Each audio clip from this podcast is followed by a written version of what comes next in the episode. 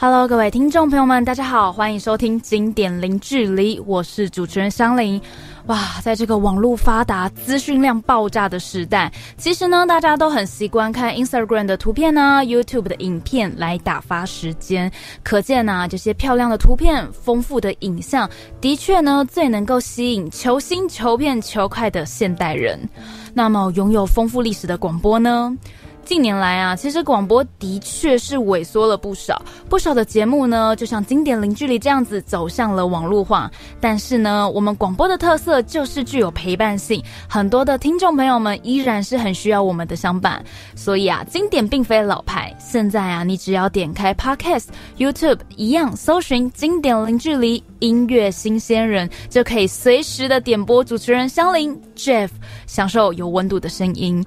哎，你刚有没有听到一个关键的英文单字？哦，那是一个人名啦。今天呢，我们现场邀请到的就是有媲美业界专业度的广播主持人 Jeff。那我是 Jeff 啦，我自己在做的是一个音乐专访节目。那我的节目在 Podcast 跟 Spotify 这种地方都有可以听得到。如果想要听的话，可以去查看看音乐新鲜人这样。OK。好啦，那么既然刚刚我们讲到的就是音乐新鲜人在做这个广播节目呢，一定有很多的故事。对，这也是今天访问里面我觉得我最有共鸣的一点。一定要聊。所以呢，马上就来问问，什么原因让你决定担任广播主持人？好，这个故事呢有点长，但是我想要讲的很短。但是总结来讲，它是一个意外啦。它并不是我一个设定好的目标，它跟我前面讲的主持训练班是完全不一样的。嗯哼，嗯，那时候最初想要接触到广播，是因为我想跟朋友一起来试试看，来海选。嗯，那时候海选就有两三百个人呢，那我心里面自己是信心渺茫的那一群，就觉得说，好啦，我跟别人会不会一起去报名比较厉害？好像两个人组团比较有默契这样子。是，老师觉得说，哇，这个人好有默契，跟他朋友好好，那他做电台一定很好。殊不知过去之后是个个别筛选，然后个别筛选结果就是我上了，我朋友没上。那那个时候我就遇到一个抉择，就是第二阶段要写企划书，我到底要不要交企划书？如果我不交，那我就等于说直接放弃了这个权利。那如果我交了，会不会之后我一个人孤军奋战一年的时间，五十二集节目，这不是一个小数目。对，而且每周要固定产出，而且我没有做过广播类型的东西，那我顶多唱唱歌而已。讲话这方面虽然上过课，但是不是很有自信的。对，那时候我就祷告，因为我是一个基督徒，然后我就跟上帝说：如果你要我做，你就帮我把这些东西都都弄好。我不想搞，对，我不想要操心，因为我觉得有目标倾向的话就会很累。是对。那那时候呢，在交计划书的前一天，我才开始赶工。那在交计划书的当天呢，我人在澎湖，我请朋友帮我代脚，代脚来试听电台。那在写计划书的时候，已经是凌晨三点多了，我整个人已经到一个精神涣散的地步了。这一段不能让老师知道。对，那时候呢，就涣散，我就觉得说，好吧，我觉得我不会上，因为真的太多人了，太多人要甄选这个位置了。试听电台的主持人非常的热销这样子，然后我就写，好，每一周我要访一个音乐人。然后这音乐人呢，可能是校园音乐人呢，或是线上的音乐人。不管怎么样，只要你有原创音乐，你有自己作词作曲，你就来；你有发单曲，你有发专辑，你就来。好，因为那时候就觉得说这个目标还不错。然后接下来呢，我就呃又写了，就是说这次的企划呢是为期一年的，中间不会停止，也不会变成播音乐的频道。对，然后就交出去了，过了。出事了，就过了之后呢，这才是真正挑战的开始。一年内，对不对？然后那时候我又在做第二个祷告，对，然后我就说，如果上帝你要我做这个东西的话，你帮我安排来宾吧，我不想要太麻烦，就是一直去求你来呀来呀来呀什么的。所以那时候我就凭着那种一股很强烈的信心，就说 OK，好，那我就寄出去很多的邀请，然后就啪啪啪啪啪都中了，大家都来哦。其实那时候非常非常顺利，我只要寄。就来，寄就来，对，这是一个很好哎，很特别的经历，就觉得说，真的这么顺利吗？好像太顺利，我有点害怕。然后后来就这样做做做，当然中间还是遇到了一些困难。但是当我今天在这边，我回顾我过去已经做了将近五十集的节目，在今年六月要满一年了嘛？是对我四十四集里面有二十二个来宾都是基督徒，这是一个很奇怪的巧合。而且来宾是基督徒就算了，连经纪人也是基督徒。像前一阵子访首恩，首恩是基督徒，然后伟哲也是基督徒，然后再往前是谢伯安，最近演那个《你的情歌》的，他也是一位基督徒。这些都不是我特别去安排说我要从我教会找人，这些人都不来自于我的生活圈，但都是因为邀访完之后，才一一发现说，哦，真的，上帝在我的生活当中安排了他的一个计划。对，哇，这个好酷哦！是一个非常特别的经历，对不对？对，非常非常特别。跟你原先想是不是我？你又觉得说是我是一个很拼的人，然后我就一直练习什么什么，然后变成这样子。对，因为其实我就是在呃甄选的时候，前几天还因为我知道我的咬字很正，但是我就想说他会不会特别挑那种很奇怪的字念不出来哦，所以我那时候就那边看字典，然后有一些不好念的，什么知吃诗之类的，就是你那时候有念到那种国际新闻吗？有啊，他一定是有念一段，然后我记得有一段是有很多的字，你要能够念得出来。呃，那个是字音字形，然后我觉得对我来说最难是那个什么沙乌地阿拉伯、巴拉圭这种的。我第一次看到的国家名称，我真的很难念，所以那时候我我真的一直觉得我不会上。哇！但这就是一个好吧，上帝要你做，那就是会成真这样子。对我来说了。既然是这样子，刚才讲起来很愉悦。毕竟呢，哎，来宾源源不绝。在访问之前，你的工作有哪些呢？OK，呃，这个每个人都不一样，对不对？像你，你就是会先认识这个人，然后再寄邀请。那我来说，我比较喜欢去看他本人，堵他。就像我去看他的专场，那我听完之后呢，我就等他每个人都签名完喽，我就到最后当最后一个来宾，而且他也知道我等很久，他就会好奇嘛。对，然后我就利用这个好奇心过去说：“你好，我是世新电台的主持人，我想要访问你，不知道有没有机会呢？”通常因为他刚表演完，他很快乐，他就会说：“OK，压力放松。”然后，而且我是单，我是直接找他本人，我不是找经纪人，所以其实在这个沟通上面省略掉非常多的转达的部分。对，那我就觉得，对我来说，我的邀请方法一开始是这样，但是到后面节目的后半后半年的时候。因为有做出一些平台了，我有我的 IG 账号，我的 FB 账号也做出来了。那今天会有一些的呃公司，公司他们有旗下经纪人，经纪人下面要管一些明星嘛。那明星刚发片，他一定要想办法去宣传，不管是到电视或是电台，所以呢，他就会寄到我的电台的信箱，就说我可不可以来。其实第一次收到这种讯息的时候，非常非常的快乐。我还记得我整个在床上面转来转去，就说我终于寄到第一封了，呃，收到第一封了这样子。嗯，所以后来的有些你会听到说他来是来分享，他要开专场啦，他要开他自己的呃共演场啦，或者是说他刚发了新专辑，都是因为他的经纪人寄过来，然后特别的问可不来我的节目。对，那就又是不一样的感觉了。嗯，有我开心的时候，就是我约到来宾的时候，跟你是不太一样 啊。我也好想要赶快就是这个机会。哇，天哪！那么担任主持人到现在，你觉得在担任之前跟担任之后有什么重大的落差，或者是说你有什么这一路上收获最大的呢？OK，其实这一题那时候我在看到。香菱，你很贴心给了我一份访纲，让我可以有所准备。我那时候就列了三个，但我觉得这个非常重要，因为这三个真的是我这一年来回顾起来，还蛮影响我的。第一个是它激起我一个很强烈的求知欲。这个求知欲是什么？有点像是我本来如果我不做主持，我根本不需要知道你音乐人的生活怎么样，我根本不需要知道现在世界发生什么事情。或许我需要知道，但是不需要随时更新。对对对对对。对，再就是说，呃。因为艺术，艺术就包含了音乐。那音乐是在艺术之下，那你必须要先去了解他的妈妈，艺术是什么。所以从呃刚刚开始做节目之后，我就开始去看各种的艺文展览，去听音乐会，然后去看舞台剧，去看画展，然后去看一些现代的艺术雕塑，就慢慢培养出这种有点杂学的习惯。嗯，那也是激起我很大的求知欲。这是第一个很棒的。那第二个是我好像。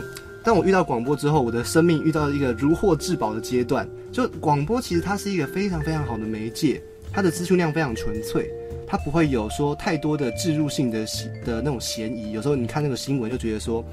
这个那个火锅店被爆排队，一定是有收钱，不会这种感觉，你知道吗？我有时候看新闻也会想，哎呦，这是不是什么相关的团体在抵制，或是做出来的？对，会让我很多的疑虑。但是其实广播少了很多这样的疑虑，广播的新闻非常的，你你要讲说它很工整，它它很干净，它不是那么的娱乐化，并没有那么综艺化的，所以有时候听起来是觉得说，哇，很舒服，得到一个。得到一个好像很正统的资讯，然后听完之后简洁有力，对，所以那时候开启了就是广播世界之后，我每次只要去健身，或是我在走在走路搭捷运，或是干什么，我就戴着耳机听别人的节目，或是听新闻。呃，听海哭的声音 有没有？像是这一种的，听音乐也会啦。对，就开启了另外一个接受资讯的管道，这是我第二个很大的收获。你平常应该也会听别人节目吧？也会啊。哎，当然你现在问这题，我不能说不会啊。你你都听谁的节目？应该说我会都听哎。OK。而且有时候我会听，比如说哎，他要进歌以前讲了什么，或是他会先买什么东西，有时候会去听一下。有时候就单纯就是听他讲什么。OK，我以为你要说听我的节目啊。哎呦，要这么明显吗？这段就太植入了，有点植入哈。那我讲第三个，你刚刚问我说，呃，开始接触广播对我来说有什么样的影响？是，我觉得第三个是我又开始学会去创作了，词曲创作。因为当我访问到第二十、第三十位的时候，我会觉得我好想要去试试看，听他们创作的时候，感觉那个过程好快乐。那我还没有真的是完整的一首创作，我是不是应该拿起吉他刷刷看？所以我又开始去学回了我的吉他。嗯，我刚开始学的时候，其实吉他就是找老师学了，但是我中间停摆了三年到四年的时间。但因为我开始做节目，我又开始学回去了。歌唱也是一样，最近我又开始回去学唱歌了，又又觉得说自己好像跟其他来宾比起来，哇，自叹弗如，那就又开始激起我一个很强烈往上练习唱歌的动力，这样子。哇，等一下，我觉得广播帮你带来了好多。就是很充实的生命，像第三点，我完全无法想象。其实准备每一次一个礼拜一次的访问，真的是非常的精疲力尽。嗯，你怎么还有这么多时间去，比如说学吉他啊，或是学会唱歌？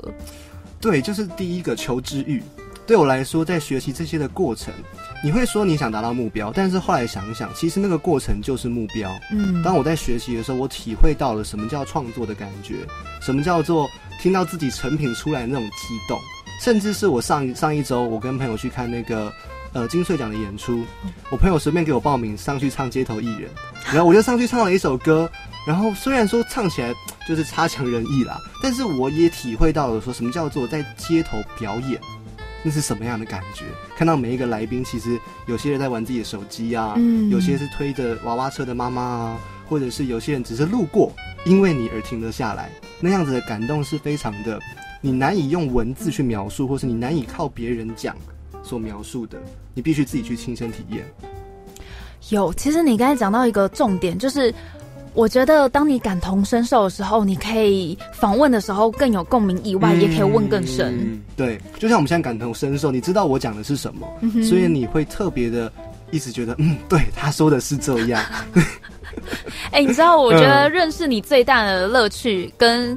就是有趣的点，就是在于很多其实我们在主持节目时碰到的一些状况，其实是如果跟没有在主持节目的朋友，其实是他讲他会懂，但是没有一个人说哦我懂，你就是那个我觉得哦我懂的时候，嗯，对，不管是朋友，比如说碰到呃约访有一点状况，其实我们都有能力自己解决，但有时候就是想要有一个人可以分享，就是要人说啦，对啊，对啊。那么刚才呢，我们聊到的就是说，哎，担任广播主持人之后呢，最大的收获是什么？那接下来就是访问来宾的时候，你也会特别注意哪些部分吗？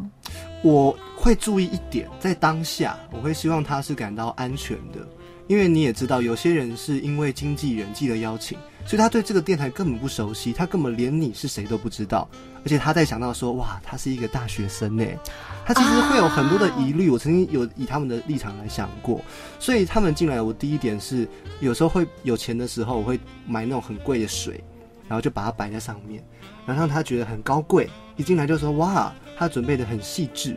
然后访问完之后呢，我会给他一张小卡片，啊，送给小礼物。那我自己因为我自己喜欢设计一些小东西，我就设计了一个专属我节目的 logo。所以当他结束之后，我就送给他说：“这是我设计的小小 logo 贴纸，上面有三张，你看你贴哪边都可以啊，贴贴那个安全帽，然后地板上的破洞也可以，这是这一种。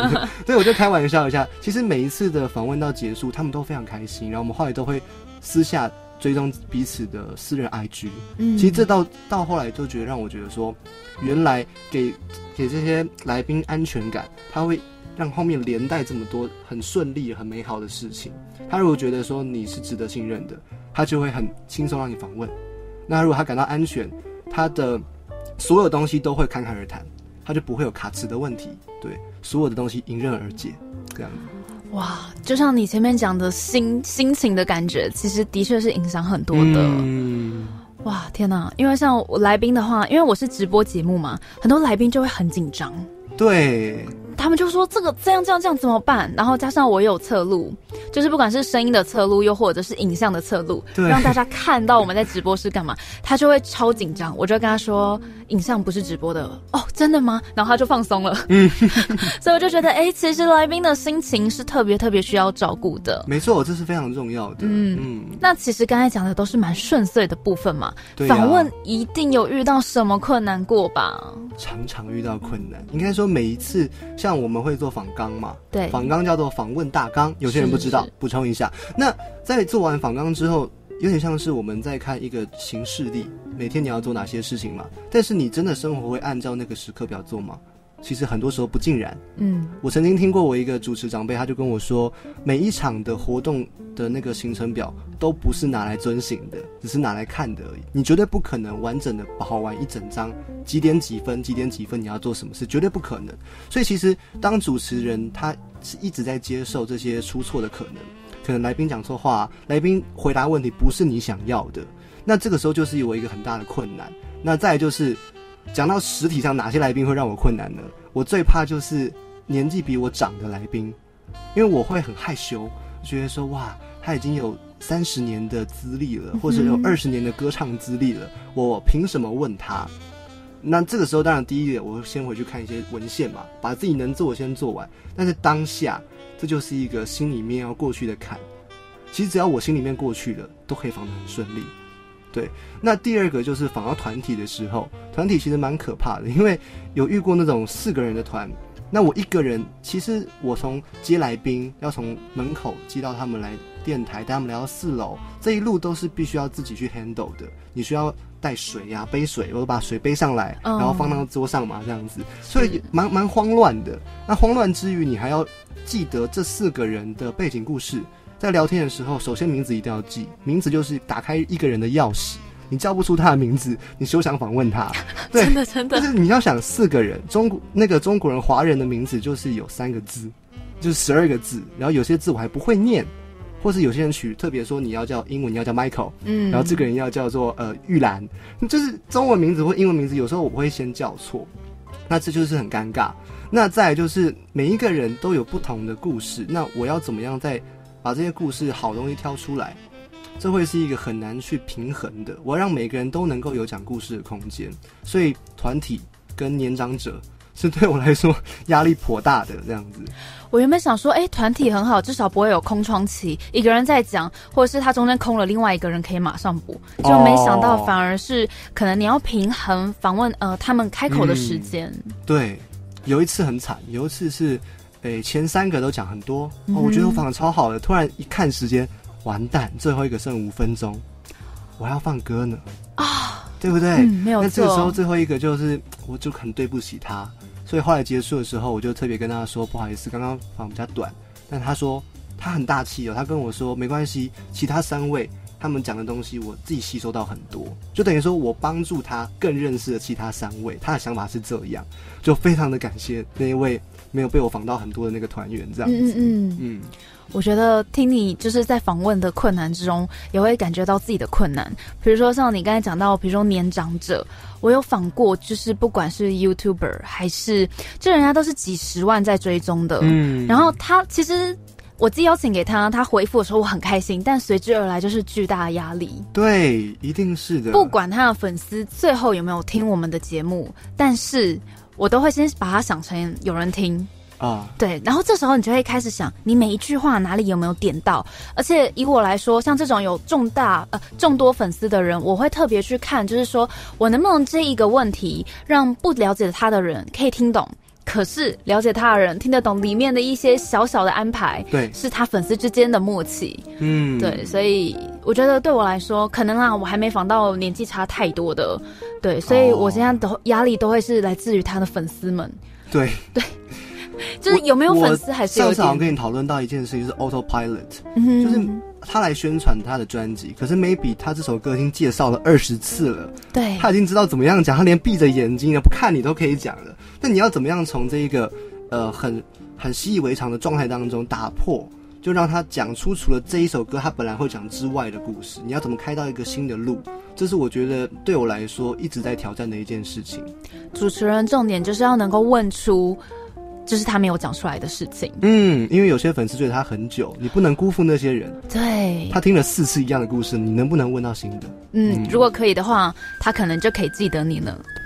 那么以上呢，就是今天的节目啦。我是香菱，我们下次见喽，拜拜。